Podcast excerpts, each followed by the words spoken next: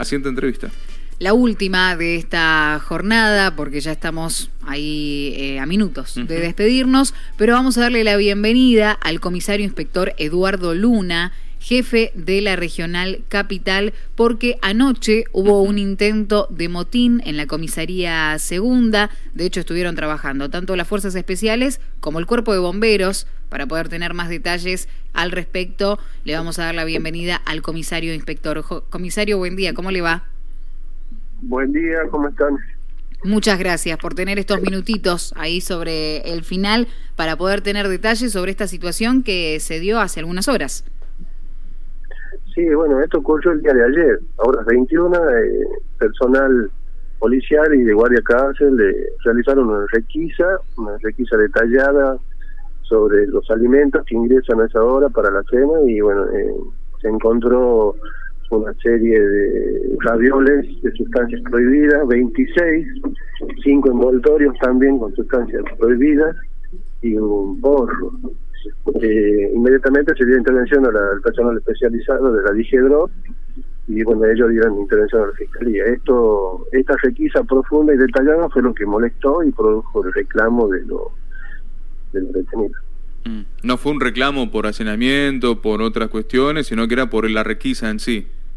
Claro, exactamente. Mm. Nosotros desde el viernes, eh, una medida que adoptó el Ministerio de Seguridad, fue reforzar las comisarías con detenidos, con personal guardia Entonces, ahora contamos con, con más personal para realizar eh, observaciones en los arrestos, realizar requisas más detalladas, más profundas en los alimentos.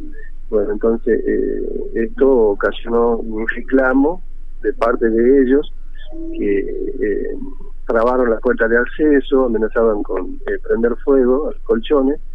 Y bueno, esto derivó en que yo dispusiera el, el inicio de un protocolo donde se dio intervención a todas las unidades especiales, infantería, grupo GOM, personal de motoristas y patrulleros que asistieron al lugar y bueno, controlaron la situación. Comisario, la, la requise, lo que se estaba llevando adelante, ¿tiene que ver con algo rutinario o con algo puntual en base a lo que viene sucediendo en otras comisarías? No, es algo de rutina. Eh, nosotros debemos realizar esa requisa constantemente porque, bueno, los familiares eh, concurren a las dependencias eh, acercando el almuerzo y la cena. Mm. Eso es algo de rutina. Mm. ¿Y se va a seguir con las visitas con normalidad, digo, para todos los detenidos? Sí, sí, vamos a seguir eh, normalmente. Nosotros ahora contamos con la colaboración del personal de la unidad penitenciaria y estamos eh, constantemente planificando con el señor ministro de Seguridad, el jefe, el subjefe, eh, la plana mayor. nos encontramos planificando y uno de los objetivos es solucionar, paliar de algún modo esta situación, esta crisis carcelaria. estamos por habilitar un nuevo arresto en la jefatura se están buscando nuevos lugares también para descomprimir un poco esta situación. Y bueno, y a largo plazo tenemos la construcción de la cárcel eh, y la, construcción que ya se ha iniciado eh, eh, de una alcaldía en la regional este y otra en la regional norte.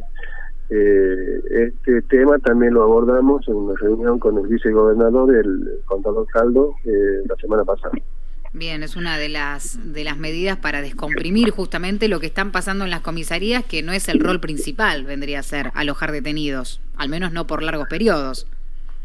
Claro, otro, el objetivo más importante que tenemos nosotros es eh, actuar en la prevención, más que nada, y también lo estamos haciendo, para eso eh, sigo instrucciones precisas del ministro y jefe de policía en cuanto a que debemos trabajar en equipo aquí en la regional capital, es decir, eh, afectando personal de 911, brigadas de investigaciones, IGDO, todos en conjunto mm. a los fines de actuar en la prevención.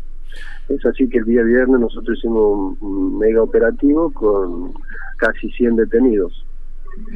Mm. Comisario, ¿usted tiene cubierto con el personal? Bueno, por lo que vemos no, porque por eso también tienen ayuda del servicio penitenciario, pero por ahora, ¿ustedes están bien con personal o les hace falta? Eh, nosotros, eh, con la ayuda y la colaboración del personal de Valle Cárcel, vamos a oxigenar la tarea que cumple el personal policial en la comisaría.